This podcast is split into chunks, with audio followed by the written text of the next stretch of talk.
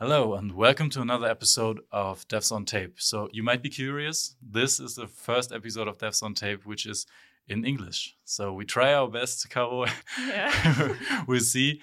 And uh, we have a pretty good guest. You might have seen it in the title of the podcast, and we have uh, plenty of topics to talk about.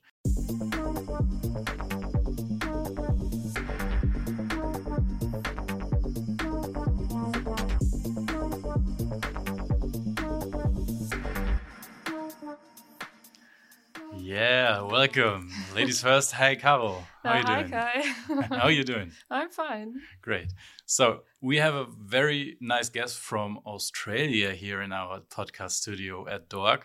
Uh, yes, welcome, Connor McDonald. Glad you're here. Welcome. Ah, It's great to be here. My first ever DOAG. I did virtual DOAG last year, but uh, in the, I won't say how many years I've been using Oracle, but in all that time, I'd never ever managed to get to a DOAG. So on the biggest conference, right, in Germany for, for Oracle software, and now you go trying the best in the, in the first DOAG after Corona, right?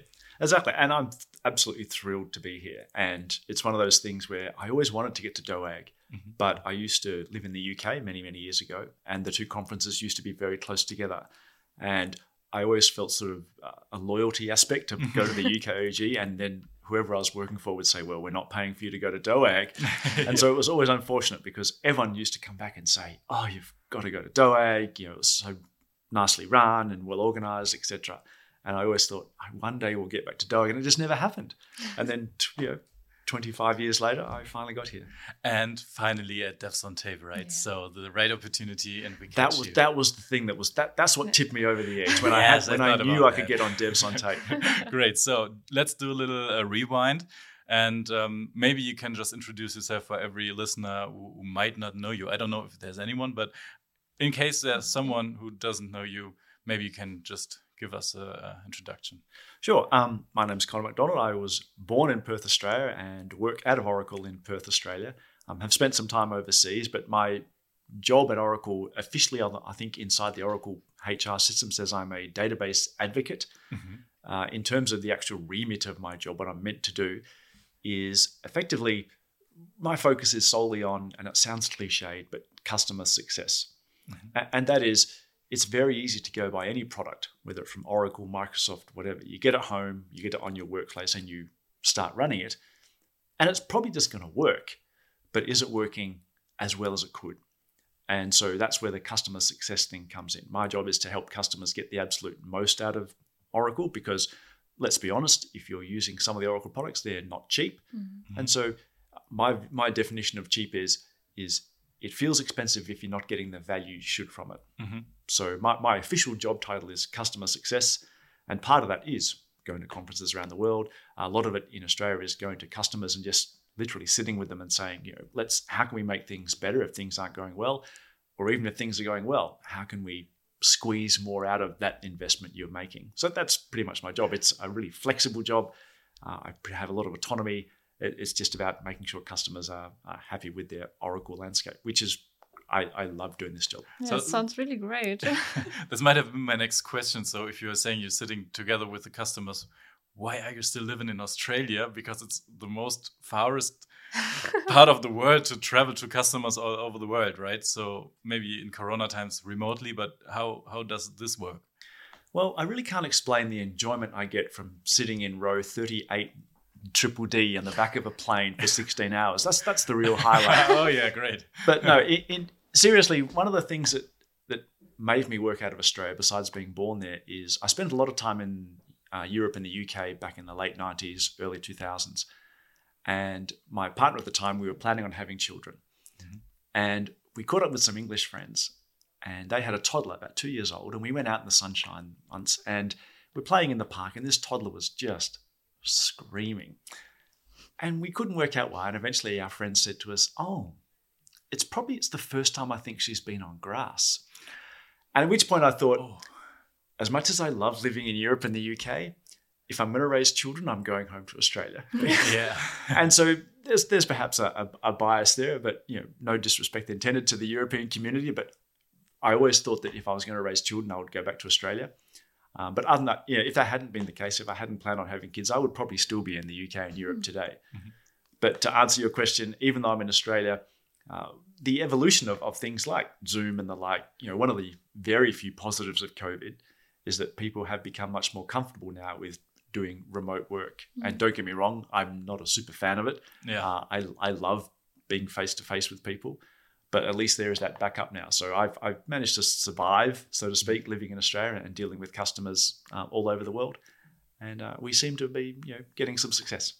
I mean, there's more trust since Corona, so everyone is, is is is able to to trust you more because there's no other way to to be that, right? So that that's great. So you typically being in, in a plane for most of the time, right? So if I just uh, see your Twitter timeline, I was always seeing the exotic places of the world. So I'm just traveling around the world and come from conference to conference to conference. So basically, I was just guessing: Are you still living in Australia, or you're just having your washing machine there to just make a hop before getting to the next conference? Well, I think it's fair to say that one's Twitter persona is perhaps not necessarily one's real life persona. Oh. And so it, it I, I've, I've had a lot of people say to me, "Oh, do you spend all your time traveling?" This is in the, the pre-COVID, pre-COVID time frame. And the reality was, no. I used to spend probably at most maybe 30 percent of my time traveling. Not not even that. But of course, the other seventy percent, I'm generally not tweeting. Oh, I'm at home today. Oh, I'm washing my clothes Yeah, today. I'm yeah. doing the dishes today. I'm running after my children. You know, today. That's not the particular most exciting Twitter. This is on Instagram, right? So this is not right. Twitter. Yeah, That's elsewhere. That's right. yeah. Yeah, Check my TikTok.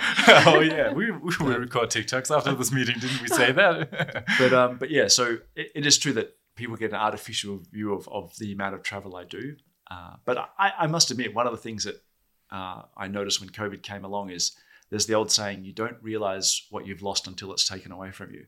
Yeah. And certainly, um, being a remote worker with Oracle, even before COVID, I was a remote worker. I, I worked from home five days a week.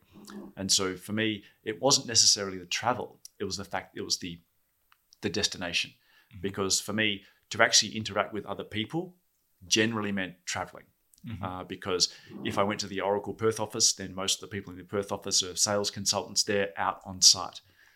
And therefore, the only time I really got to interact with other people was either customer visits in the local area in Perth or to travel to events and, and educate people and speak at conferences. So this is very much a, a selfish thing. People mm-hmm. say, Oh, thanks for coming to this conference. I never want to let on to them that this is all about me. This is my way of actually being a social person, being an active member of the community. So without it, I generally would struggle. Yeah, I, I w- once saw your presentation, so so I'm very looking forward to to see your talk on this conference. Um, the, the presentation you did, I think it was in Bonn a few years ago. It was pre-COVID, right? And and there was so much love and so precise stuff. Like you had just a black screen with the corners uh, around it, like like a border around it to see if it's fit. And there was so many slides. I, I don't know how many hundred slides you had prepared for like a 45 minute talk and i was guessing how does he even do that in this time? And then you went through the slides your presentation and it was not in a hurry or something like that. So i was guessing that you might have so much time to put in those presentations to present it like this. So how much time do you really spend on preparing for those conferences we talk about? Well, that's a good question. I've got better at it. Certainly, when I adopted my particular style of, of presenting earlier on, it took a long time to, hmm. to produce that content. And it's an interesting one. I've someone asked me once this similar question, and I said probably a, a good estimate, and, and I don't know empirically how accurate this is, but I would generally say over the course of a talk, I, I think people should budget an hour per slide. Mm-hmm. So for me, if I do a 200 slide talk, I think not the not the writing, the writing is easy, but the actual preparation to have a talk ready for 200 slides is about 200 hours, mm-hmm. which is about a week and a half, you know, maybe two weeks. And I actually don't think that's too bad. I, I, and I think the reason I like that sort of metric is, and, and I'm actually doing a talk on on public speaking tomorrow morning. Oh. Not that I'm plugging it. That's by the time this podcast goes out, I think that time will be gone. But I think if you don't put in that amount of effort, then really you're being unfair to the audience. Because as we said, I get paid to be here. I'm, I'm paid to come to this conference. You know, I, I, I, it's a joyful thing for me, and someone's paying me a salary to do it at the same time. Uh, what is there else to ask for? But the audience members, they're giving up their time. They're actually giving up their time to hear you speak. And so to sit there and, and not put in the ultimate effort to give them something that will be rewarding for them is, I find, just almost offensive. Mhm. And it's one of those things where, don't get me wrong, there are sometimes due to time constraints, pressure constraints, budget constraints, that the, the content you give an audience is perhaps not as good as you'd like it to be. But ideally for me, I always try minimize those occurrences. For me, it's like, you know, these people have given up so much of, of themselves to sit in an audience and prepared to be spoken to, then you should, you know, you should reward them with effort. So Yeah. that, that's my view. So just uh, just to switch the perspective is a great way to prepare a presentation, not to just only try to do your best to present something, just to think about the people who are watching you, um, that they need to be catch with the with the content, right? So that, that's a great view. I, I try to get me to to this 200 uh, slides and one hour per slide. I don't know. So if you're speaking about one and a half weeks, you don't do it on full time, right? So how do you manage to get this time into these presentations during your customer uh, success work you do usually? Um, as I mentioned, I have a lot of flexibility and plenty of autonomy. And, and I should give a shout out to my manager, Mike Hitchfer at Oracle, who's very much, he says, as long as you're getting the work done, if you have any problems, come see me. Otherwise, do what you need to do. So he's he's great in, in terms of giving me that autonomy and flexibility. And so I try and manage my own time. It, and and like everyone, most of the time you have plenty of time to prepare for a conference because you know early on that you've been accepted for a paper.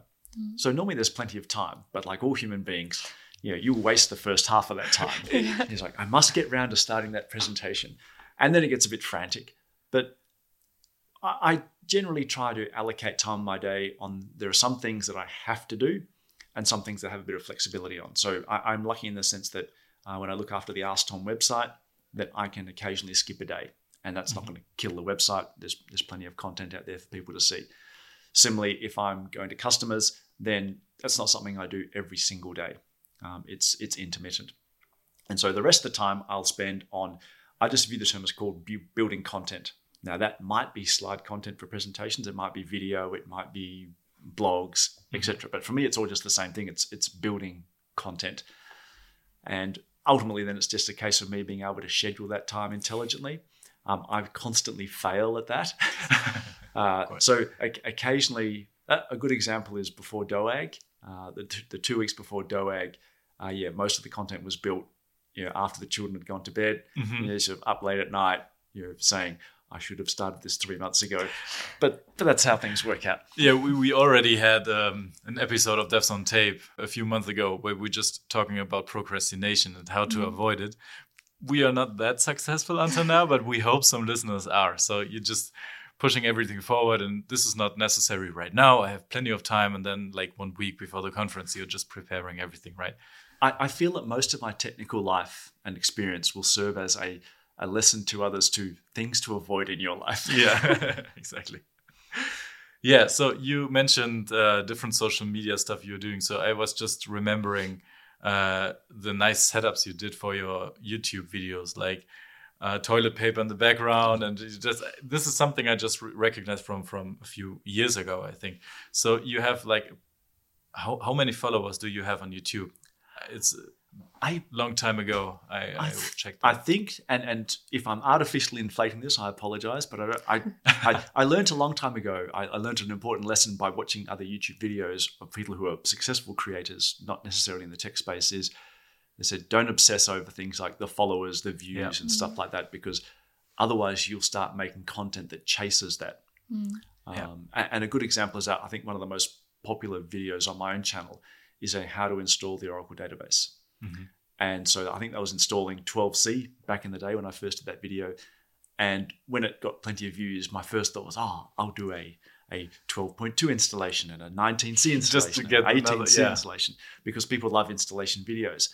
And I thought, that's all well and good, but does it really serve? It, it serves my interest. Yeah, I'll, Yeah. I'll be happy. I get all these you know thousands of views, but does it really actually benefit the community? And the answer to that is no. But in terms of how I think I've got somewhere in the vicinity of nine thousand subscribers to my YouTube channel, somewhere in that in that vicinity. It could be less, could be more, but I do my best not not to check um, because yeah, it's uh, what do they call it? There's a they call it clout chasing. You know, if you're chasing for clout, and I, I just don't. I, I, I had a, a podcast, funny enough, recently where I was the uh, podcast host, Oh. uh, interviewing an Oracle intern who has uh, a very large number of followers on Twitter already.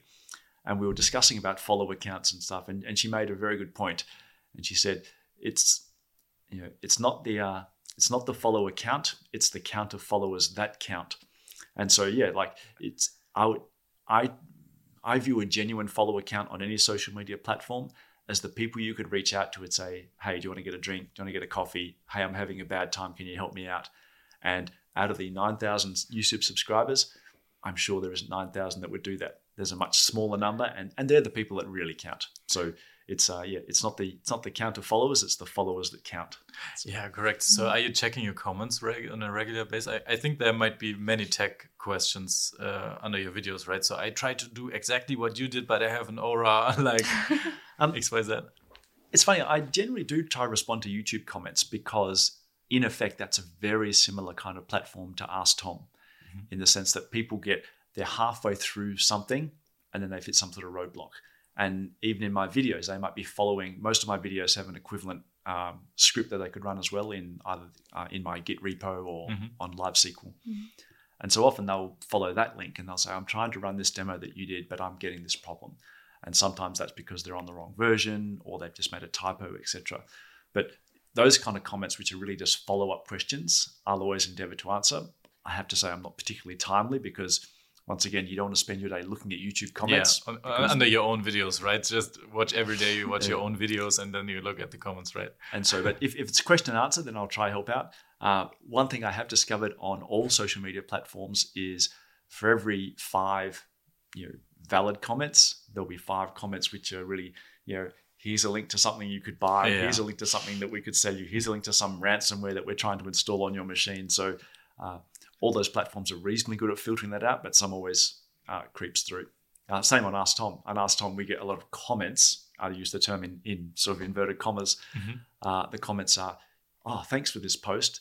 By the way, have you ever thought about getting this credit card?" And so we have to go through and clean them up as well. So you're doing it by hand, or do you have any automated process to do so? So you do not, you don't have to answer if it's if we are able to circumvent it and make advertisements for our podcast on your platform. so, so how do you get rid of those comments? Um, on Ask Tom at the moment, we this is something fairly new to Ask Tom. Uh, only in the last probably twelve months we've started getting spam, and, and I view that as this sounds as a positive thing because you only get spammed if people think that's a platform that's popular and that people will see their spam. That's a very optimistic Yeah. way of thinking about this. Yeah. And so at the moment we're dealing with it manually, and, and we have some simple tools in Ask Tom where literally we just see the comment and we just literally click a button and it's gone. Um, that obviously won't scale if we start getting floods of spam, but at the moment it's fairly manageable. But it's weird. I, I view spam as a, a good problem to have. It's what do they call it? A success crisis. We will see if Ask Tom is growing uh, faster and faster, and you get really big spam amounts. And then I ask you again if it's if it's great to have spam, right? So we until we see uh, no reCAPTCHA thing under a comment uh, input field, so I don't have any worries about that. Yeah. So you said you have like I don't. I will not repeat the number of followers you have on YouTube because in case of uh, you have 50,000 followers, we have to cut it out in front of it, right? So um, yeah, you are doing Twitter, right? You're doing YouTube. What else do you uh, do? Um, I do a blog. Oh, yeah. Uh, if, if while we're, while we're on the podcast, to do some shameless self promotion. So head over to connor-mcdonald.com. we are asking for that, and we put that in the show notes. This is something we have to say in the in the podcast every every single episode that they ha- have to show uh, to to look into the show notes to see all the links to your accounts, right? So Well, what I'll do is I'll, I'll save you some effort and save your listeners some effort, hopefully, as well. Um, there's a website called Linktree, which is uh, linktr.ee. If you go to linktree slash Connor, uh, that just brings up a link of all my links. Oh, right. So linktree slash Connor will get you my blog, my YouTube channel, my GitHub repo, Twitter, TikTok, Instagram, Facebook, LinkedIn, email, etc., etc. Uh, so in terms of channels I use, um, I have a YouTube channel, I have a blog. Uh, I actually have started dabbling in TikTok. oh, Um, happy, happy to talk about why, but uh, so yeah, I've uh, now got TikTok as well. Um, obviously, I'm fairly active on Twitter, and and they're probably the main the main social media channels I'm, I'm active on. So I try to think, and oh, sorry, I have a podcast.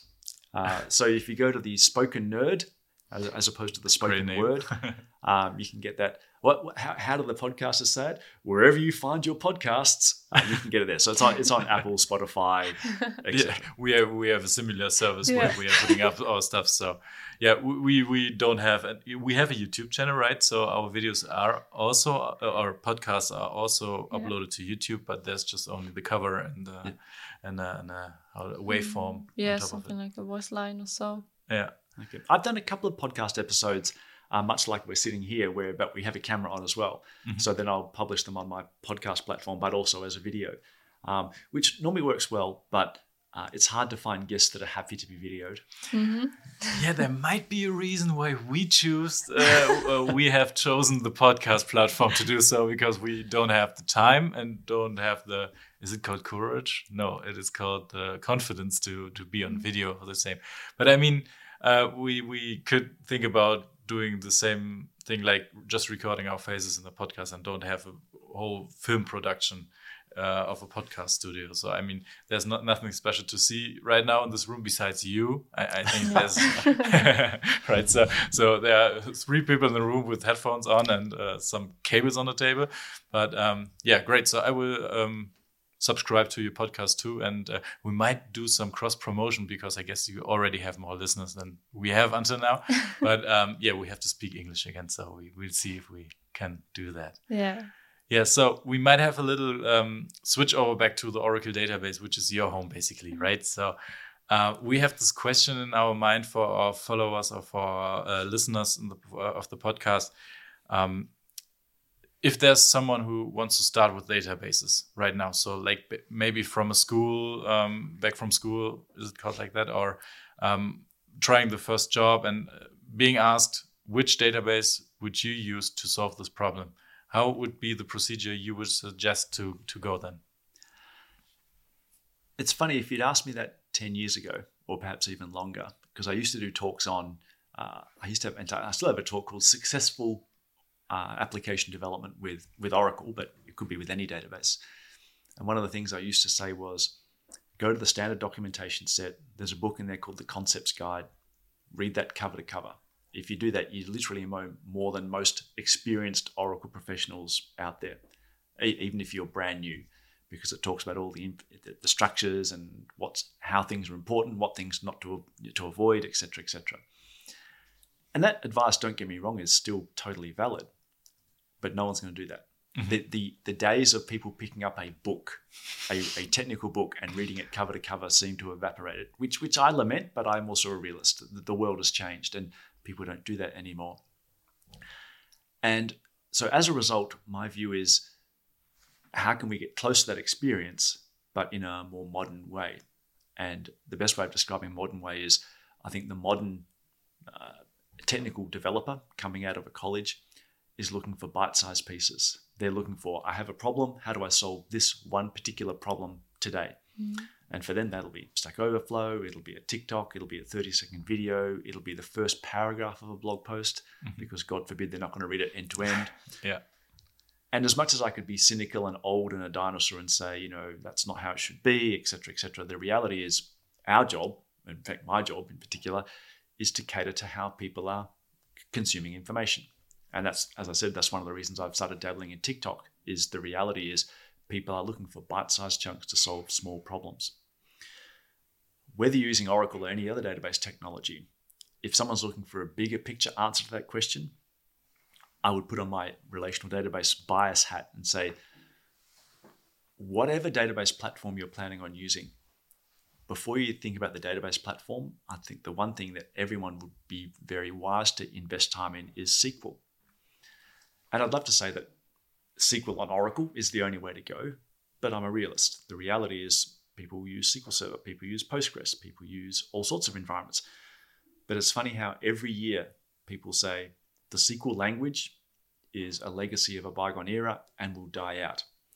And those same people that say it the following year saying, oh, we we build product X, and guess what? We're launching a new SQL interface to our product. SQL, SQL is the ultimate stayer, uh, the ultimate staying power. And no matter what happens, I've failed to, s- I've yet to see any product that has not offered a SQL as an interface that has really thrived. Um, probably the only one I could think of offhand would be something like Mongo. Mhm. Uh, but even Mongo, when you look at its JSON uh, query language, it has a lot of the a history of SQL in it. It, it just looks like a JSON format of a SQL expression. So the, the same rules apply. It's a, a language for data access where you're not actually specifying how to do the data access. You're simply saying these are what I this is what I need. Uh, please database go work out how to best do it. Mhm. So my advice for anyone coming out of uh, an education uh, institution is first and foremost learn SQL, and then the platform doesn't really matter. And don't get me wrong, inside Oracle, we'll be happy to tell people that well, it's going to be very hard to you know change from SQL Server SQL to Oracle SQL. And the same people in SQL Server will be saying be very hard to change from Oracle SQL to Microsoft SQL. And the same people at Postgres will be saying the same. But the reality is the SQL dialects are all fairly similar.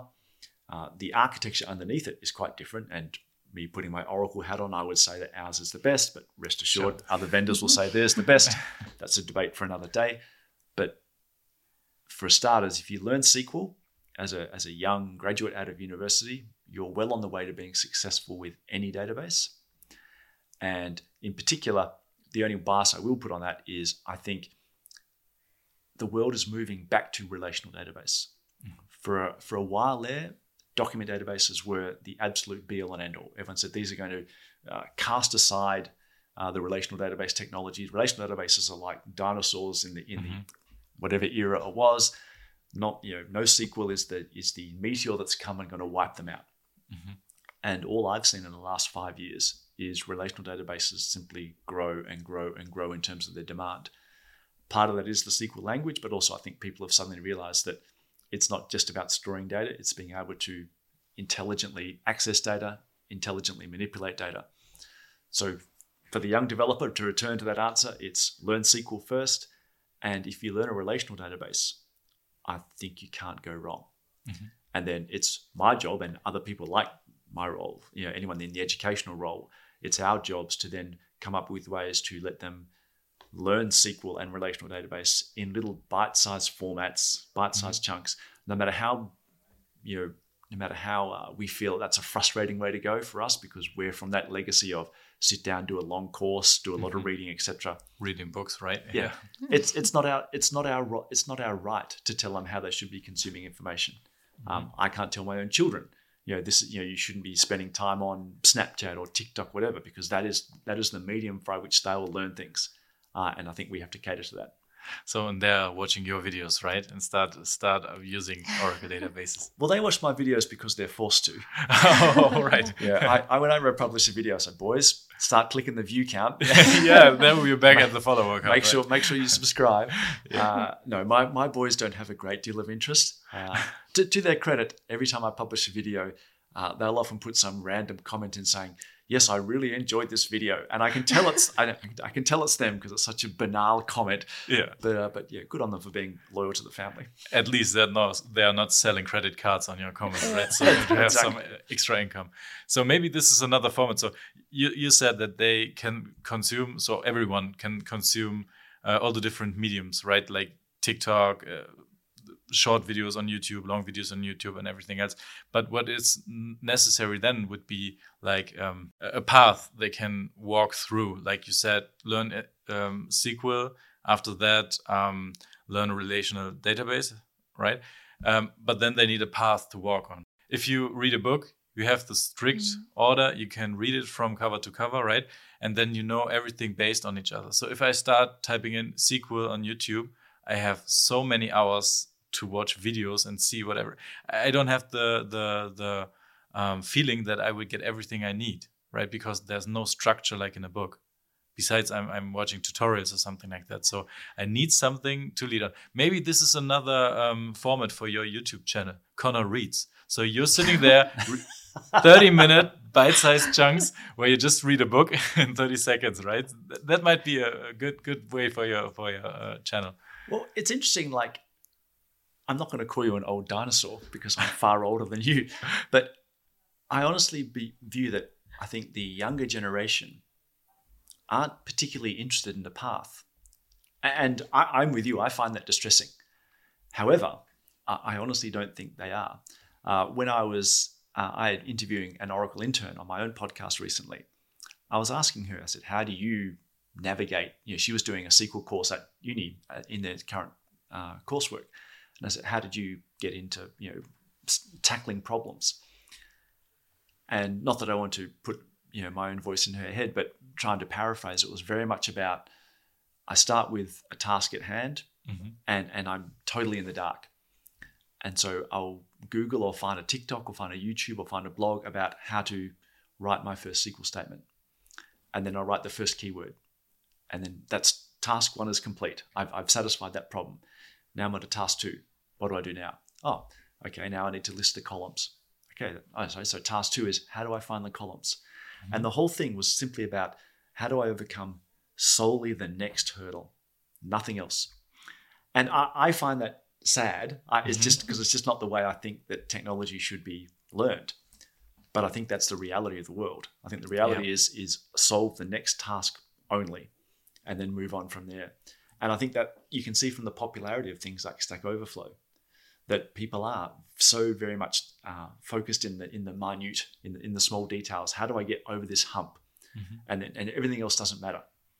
And I could even be a bit flippant and say, you look at even the way we develop applications nowadays, is that not that agile was ever meant to be this, but people often take the agile methodology and bastardize it or manipulate it to be I shouldn't think about the future. I should only think about the next iteration, the next sprint, the next bit of work. The people that built Agile- Agile never meant it to be that way. They said, Mhm. yes, we tackle work in bite sized chunks, but we always have a focus on the bigger picture. But bigger picture is hard. And so people dismiss that. People sort of, Yeah, sure. yep, no, no, all I have to worry about is the next sprint. Mhm. And so I think even the way we build applications nowadays has become just solve the next hurdle, just get over the next hurdle. And I think that's fraught with problems and, and fraught with danger. And I think I've worked on enough agile projects that have failed because they've lost sight of the bigger picture. Um, and and I, I worry about this generation of developers coming out who are focused on just solve the next problem.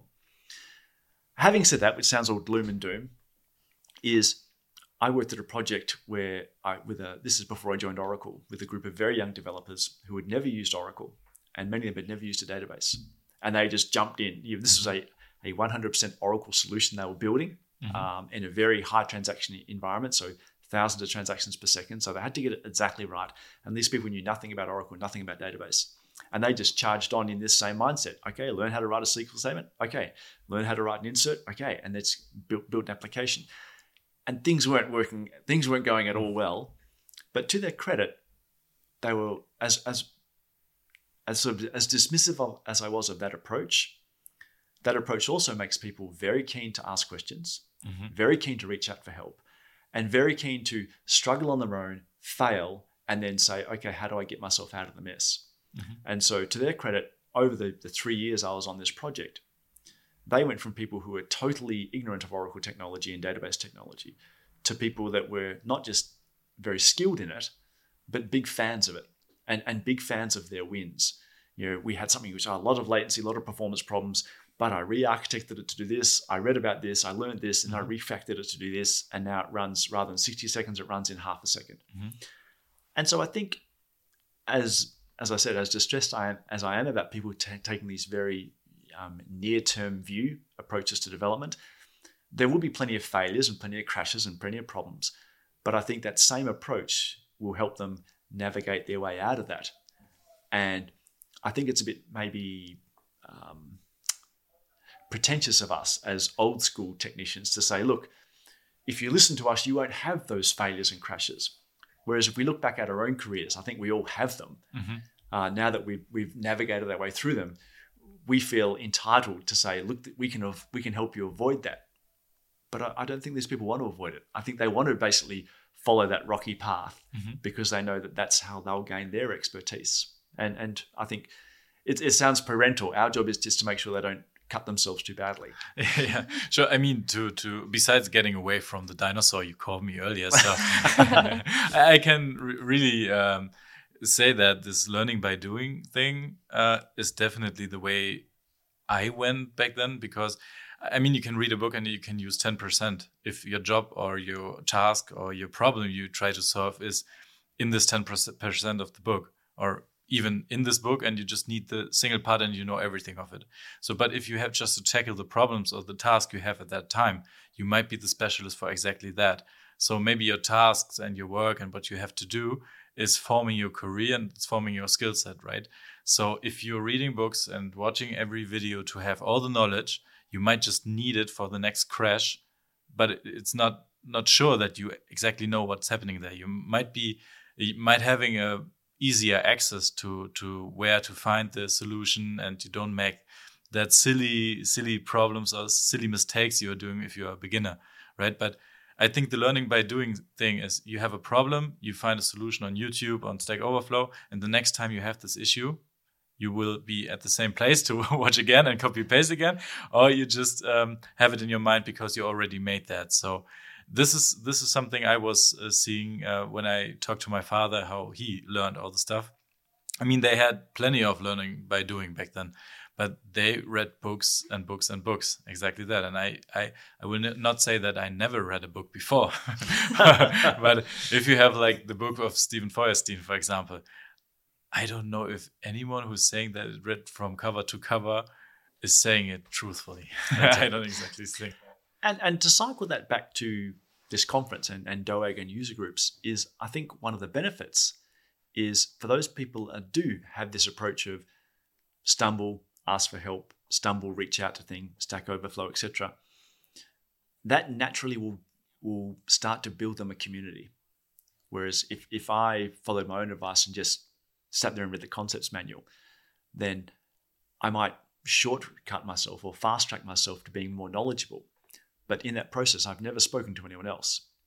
And if I do the opposite, which is just solve little problems and, and not think of the big picture, every time I have a little problem, I'm probably going to have to either solve for myself, which is fine, or I'm going to have to reach out somewhere. It might be Twitter, it might be Stack Overflow, it might be on an email group, etc. But even though it's not my intention, I'm starting to build a community of people. And ultimately, that's what leads to successful things like user groups. And so, as much as I disdain it, I think it's a good idea that people do these little tiny bite-sized chunks because what will happen is they'll start build communities, and therefore you you end up with prosperous organizations such as DOAG, UK etc.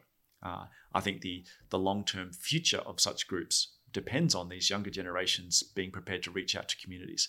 Uh, the Oracle intern I interviewed has over 40,000 Twitter followers just by being someone who constantly reaches out to Twitter to say, "Hey, I'm doing this. Am I doing it right?" etc. And, and, I think that's a good lesson for a lot of people is that you'll build a community, and I, I think then we all win. So talking about communities, so you already mentioned Ask, Ask Tom, right?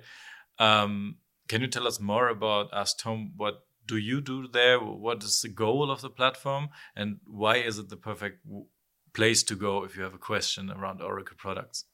Um, Ask Tom started off back in the day with Tom Kyte, who was a, a, famous Oracle person from many years gone by. And when he started the site, he was currently, like a lot of us were, we were answering questions on public forums. And what would happen is there was no control over that. You had to sort of pick and choose your questions. And if you wanted to get a bit more, uh, a closer relationship with anyone asking questions, if you gave them your email address, then the next day there's 100 emails in your inbox mm-hmm. and you have to tackle them. So uh, Tom thought he'd build a little simple website such that he would have more control over when the questions come in and which questions he chose to answer. And Tom did that for 14 years. Um, it's one of the very first ever Apex sites. In fact, it actually was built before Apex was built.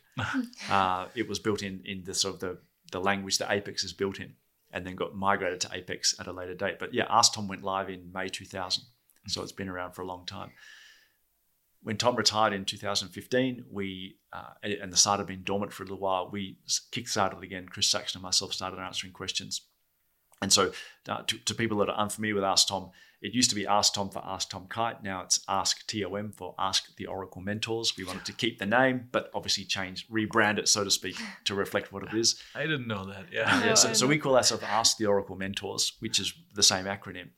And really, it's for anyone who's currently using the Oracle products or considering using the Oracle products that are database focused, uh, because Chris and I's expertise in, is in the database world. Uh, we encourage people to ask questions there and interact with us there. You could argue that, well, why wouldn't you just use Stack Overflow? And we don't try to compete with Stack Overflow. We encourage people. We often put, if we find an answer on Stack Overflow, we'll say, well, there's some activity over here. Go check out that as well. But one of the things in Stack Overflow is uh, Stack Overflow is what I would call a free for all. For every person that asks a question, anyone can answer a question. And that's why Stack Overflow uses a voting system because they're using the community to come up with an idea for what they think are good answers versus not good answers. Mm-hmm. Uh, we try offer a different model, which is if you're an existing user of Oracle products, then if Chris and I can't answer that question, then we know inside Oracle the person that looks after that exact product, and we can get hopefully the best answer possible. And don't get me wrong, sometimes we get it wrong. Chris and I are only human, but we set up a site saying that if you have a question that you want to actually ask Oracle people, I don't want to fashion an answer from the community. I want to get an answer from the people that actually own the product. Mm-hmm. Then that's why we put Ask Tom there. And that's why we don't see ourselves as a competitor to Stack Overflow. We're offering a different kind of service. And for the same reason, we often see questions that have come into Ask Tom asked the same day on Stack Overflow because people want to get both yeah. both sort of points of view. And that's not, you know, we're not going to go, oh, well, you should, you know, don't waste our time because you put it on Stack Overflow. We, we like people to ask questions in many places because they'll get a, a much more rounded view of the answer. Yeah. Is there any goal uh, for Ask Tom for the future you are already have in your mind? Or is it just is a successful platform where all the questions are getting answers and um, it should just run like it's running now? We're constantly looking at ways to improve Ask Tom. And one of the things that we find is when people come to Ask Tom, they generally get via Google. They'll do a Google search, they get to they hit a question that we've answered over the past 20 years. One of the things we do find is if that question doesn't exactly answer or doesn't exactly answer their, their question, uh, they'll go back to Google mm-hmm. because inside Ask Tom, we probably don't have an excellent cross reference. Uh, if, mm-hmm. if here's a question, here's a, an answer that's possibly similar. So we're doing some work on Ask Tom to come up with some tagging and some and some metadata to try and make the site more of, of more benefit to users, such that if they don't find the exact answer they want, then hopefully with a couple more clicks, they'll be able to get to an answer that's maybe more suitable for them. So we're putting work in those lines. Uh, the other one is we have an, uh, a partnering site to Ask Tom called the, the, the Dev Gym, which was mm-hmm. originally built by Steven Feuerstein, but it's now run by Chris Saxon, which is a different thing for people who are more starting out on their Oracle career. We do things like classes and quizzes and workouts, and it's more of an educational site. And at the moment, those two sites pretty much sit separately. It's easy to click between them, but they offer sort of two different things. Mm-hmm. We'd like to get to a stage where someone might click on, say, something relating relating to Apex, and if we can see by the metadata that that question is probably what we call a newbie question, someone saying, "How do I create a classic report?" Then we're hoping to have some metadata which will say, "Okay, uh, here's your answer to your question, but by the way, here's a link to a class on that that you can get in the Dev Gym." So a bit of cross pollination because some people ask questions because they're currently learning something. Mm-hmm. And so it'd be nice to say, oh, you're learning Apex. Go here. Oh, you're learning Pure SQL. Here's a free course. Um, you know, it sounds weird for an Oracle person to be saying we're investing a lot of time into creating more and more free stuff for our for yeah. our users, and people say, "Oh, that sounds weird," but that, that's probably a reflection of how Oracle is also remodeling itself as a company. It is basically everything all the other competitive co- the challenging companies who are next to Oracle are doing right now. So if Oracle doesn't do it, it would be worse. But it was a great wording to say, oh, this is your answer. You might see there's a course about that. It's basically better than if you're just pasting automatically uh, a link under this question. Here are the Apex basics. Just click on it, learn it, and then come back, answer the uh, ask a question again. Um, yeah. on, on, the, on that topic, one of the things that I, irks me, one of the things that annoys me more than anything else, whether it's on Ask Tom, Stack Overflow, Oracle forums, any forums, is when someone asks a question and the answer that comes back from someone in the community is you know, RTFM, yeah. read the manual. Because I find that incredibly judgmental. Because, mm. and don't get me wrong, we do a lot of questions at Ask Tom, and sometimes I'm going, you see a question, you're going, man, that, yeah, I know exactly in the manual where that mm-hmm. answer is, and, and we'll often send them the link.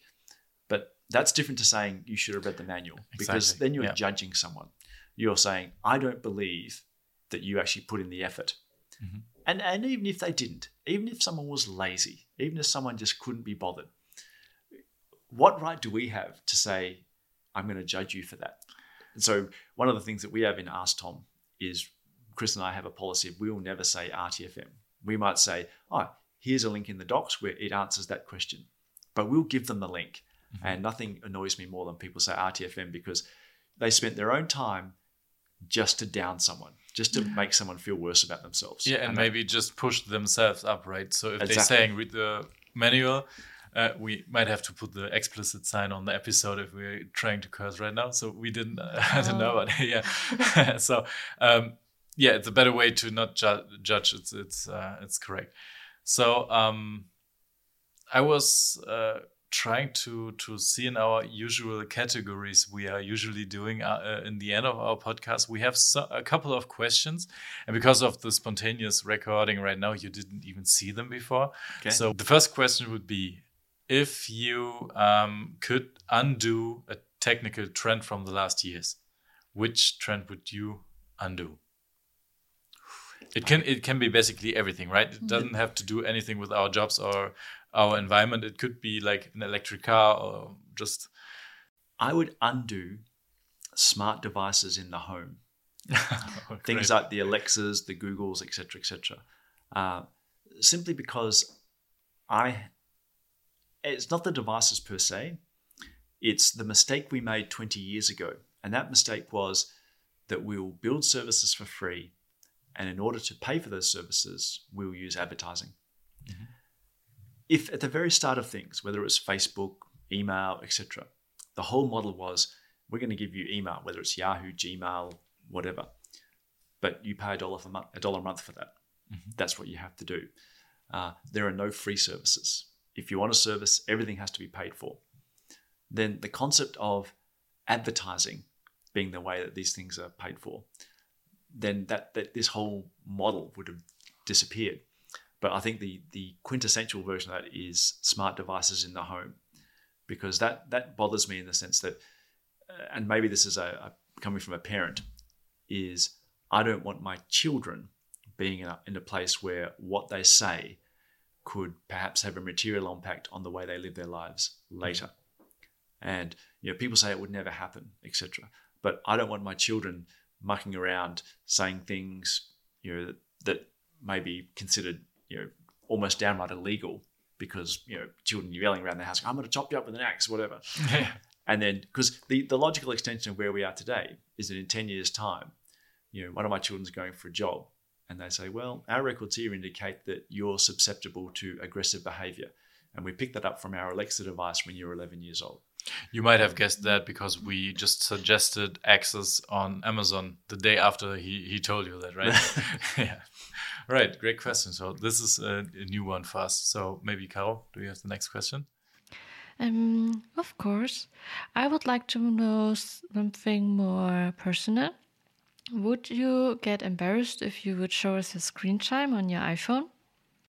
I don't have an iPhone. I have an Android phone. So you won't not be embarrassed because Android doesn't have that doesn't feature to have that. Uh, that from that, that's why I have an Android. No, um, I spend very little time on my phone, to be honest. Oh. And when I say very little, I'm not saying you know a small amount of time, but I think that's because I'm old school. Um, at home, I sit in front of my computer most of the day, and so whenever something comes up, it's on my screen. It's not on my phone. So, uh, yeah, it's that's probably a, a, generational thing. My children, you, their, their phone is super glued to their to their Yeah. hand. Um, but yeah, I don't spend a lot of time on the phone, but simply because I'm at a convenience, in the sense that I'm sitting in front of my computer most of the day.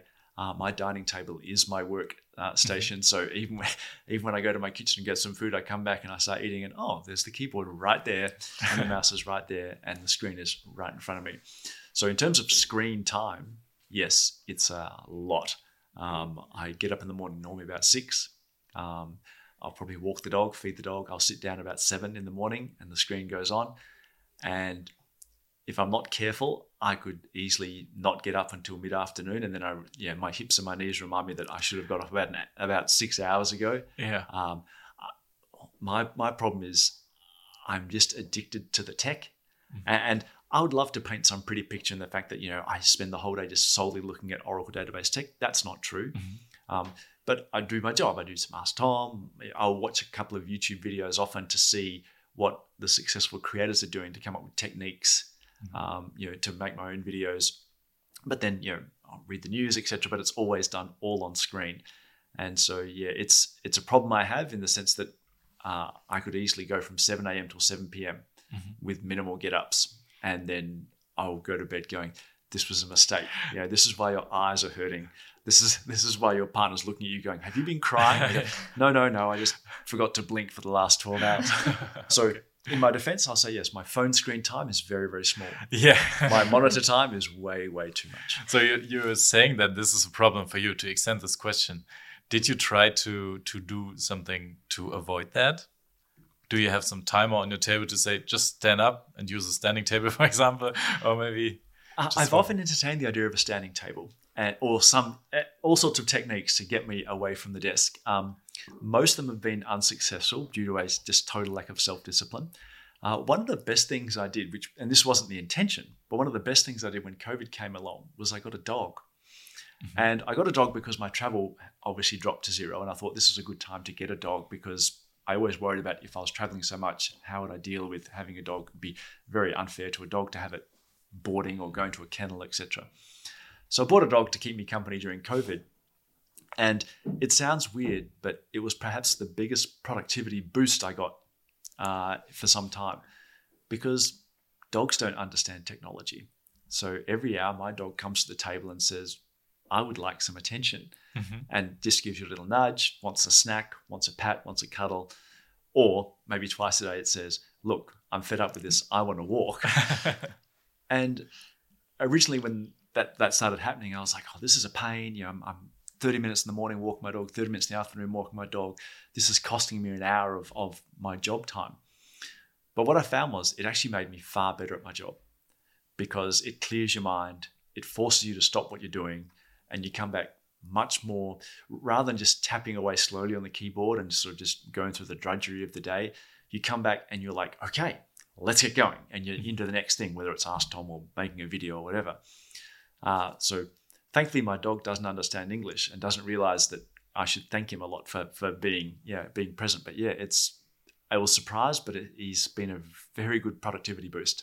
I'd recommend a dog for anyone. so, so uh, for every listener without a dog, you can walk 30 minutes in the morning outside without a dog. It, it, it works. I tried that for a couple of days. And that's that's the joy of a dog. A dog forces you. you it's not it's not an option. It's not like you can't just go. Well, we're not doing it today. Yeah, you so you have to cleaning your house if you don't do it, right? Exactly. All right. So uh, another private question would be: uh, Are you surrounded by by uh, geeks, like private your private um, surroundings? Uh, are there many people addicted to tech? Not addicted, maybe. Uh, yeah. Um, I because I work from home, uh, I spend most of the time alone. Uh, obviously, my community when I travel are, are all geeks. We're all here at this conference, and generally uh, we're all IT geeks. But in terms of around me, interesting. Both my children don't have a strong fascination with tech. They use their phones like every other teenage uh, teenager does, but they don't have an interest in getting into technology. Um, one of my boys is a gamer, so he, Okay. he yeah he would he would live on the computer if I allowed him to.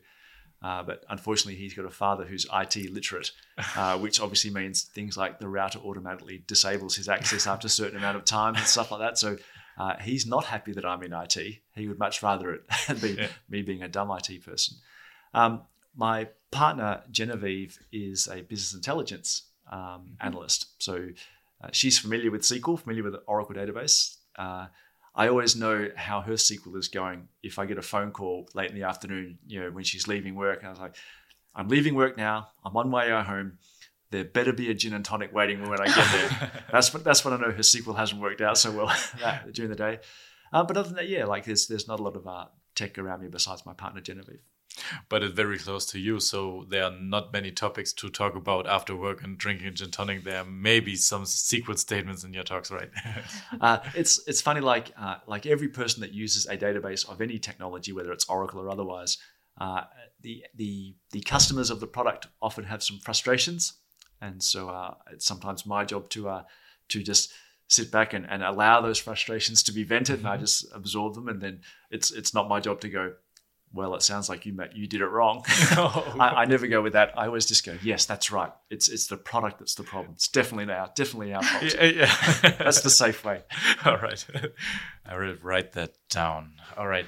So the following question. Yeah, uh, I would like uh, to ask a question about how you consume um, media.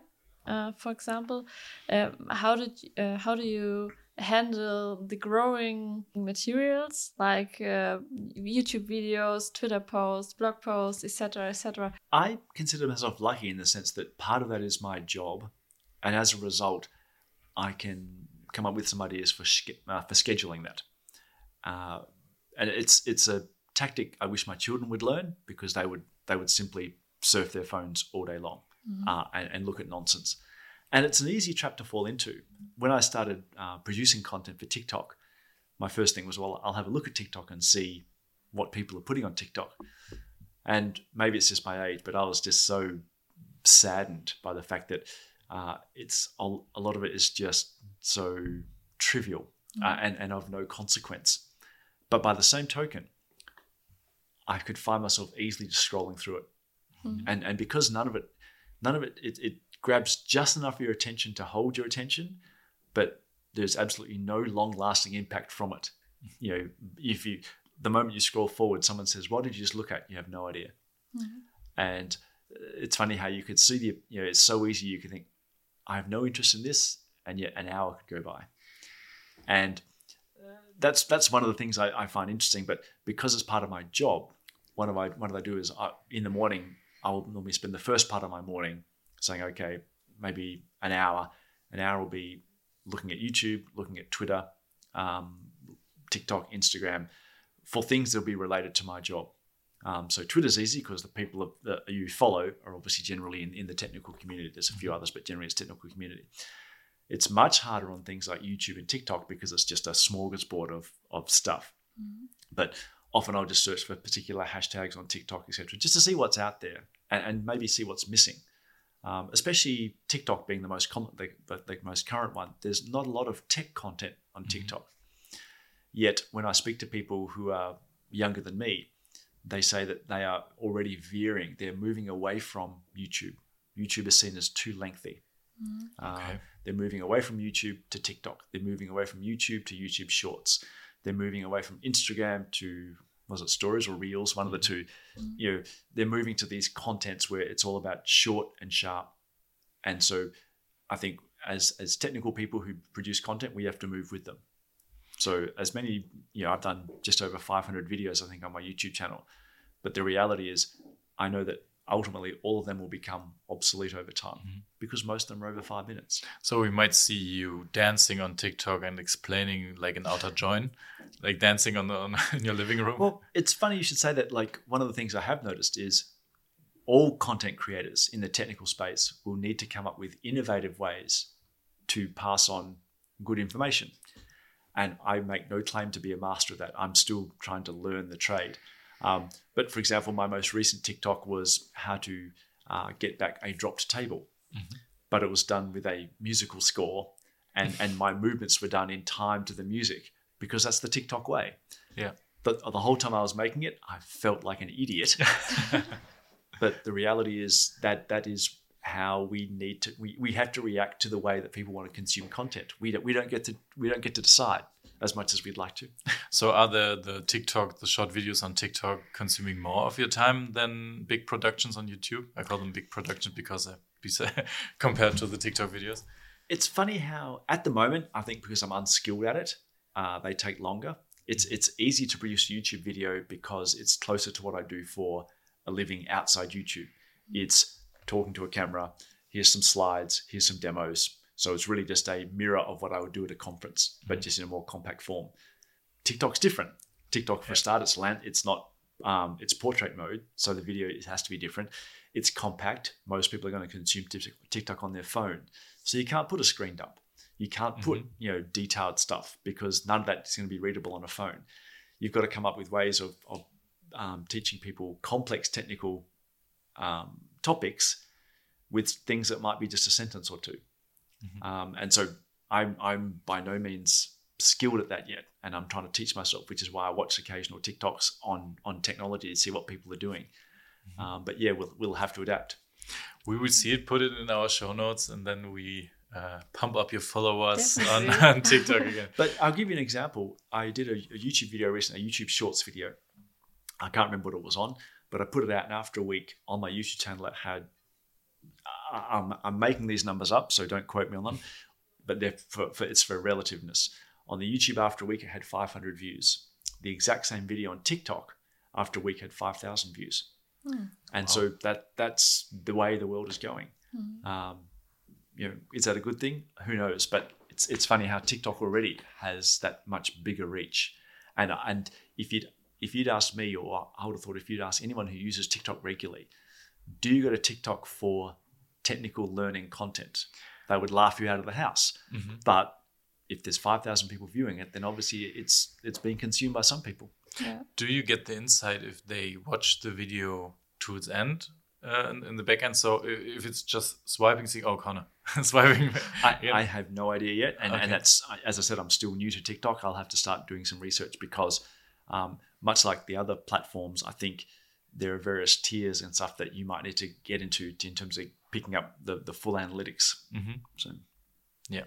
So, last but not least, the closing question of this podcast episode. Uh, time flies. So, uh, yeah, um, if there's one thing you're taking back to Australia from this conference, like not not in a physical way or material way, the beer, I'm taking the beer. You're taking the and, beer, right? and the Nuremberg sausages. If- even if it's the first day of the conference, is there anything you might have uh, in your mind when you're traveling back to Australia? Um, for me, and I, I, I make no intention to demean this conference, but I view it as the same as any event I've been to in the last couple of months, is the joy of face-to-face community. And I think I said at the very start of this podcast, I said, you don't realize what you've lost until someone takes it away from you. And for so many of us, we took being face-to-face at te- technical events for granted. And we can use the cliche of networking and stuff like that but ultimately it's just uh, you know humans are a social animal. And i think we didn't realize that strongly enough until we could no longer be social animals. And let's face it we probably spend what a third a third of our life in the workplace or working on our jobs? You know, a third of our life sleeping a third of our life doing other things but so to not interact with the community about the things you work with is to be, is to not be a social animal for 30% of your life that seems a, a tragedy. Mm-hmm. So for me, even people I've not met yet because they're not speaking till tomorrow, I, I have a euphoria and a joy thinking I cannot wait to see these people again because I haven't seen them for years. And I know them well and we've kept in regular touch, but even so, it's not the same as being with them face to face. And I know for a fact, I, I've always been a big fan of user groups, even though I work now for Oracle. Before that, I was always generally either a committee member on user groups or help doing some volunteering stuff. Always been a huge fan of user groups, and I know that for the last couple of years, user groups have done it extraordinarily hard. Um, and so, the thing I want to take back to Australia is I'll be in touch with our Australian user group, telling them of the success of this event, that user groups can come back from the brink, and they can be successful. And so, uh, most of the user group events I've seen this year have been running at about 50% of what their normal capacity would be. But I view that as a win because it was 0 And so any, anyone that can get 50% capacity this year is well on the way to having 100% capacity next year. And as I mentioned earlier, to, to bring back more things from the podcast, the fact that the younger generation are building their communities, even though they don't intend to, that's going to be the next tapping audience for making our user groups bigger and stronger than they ever were before. Great word, great words to close this podcast. Thank you very much, Connor. Thank you, Caro. It's Thank been a you. pleasure. Thank you.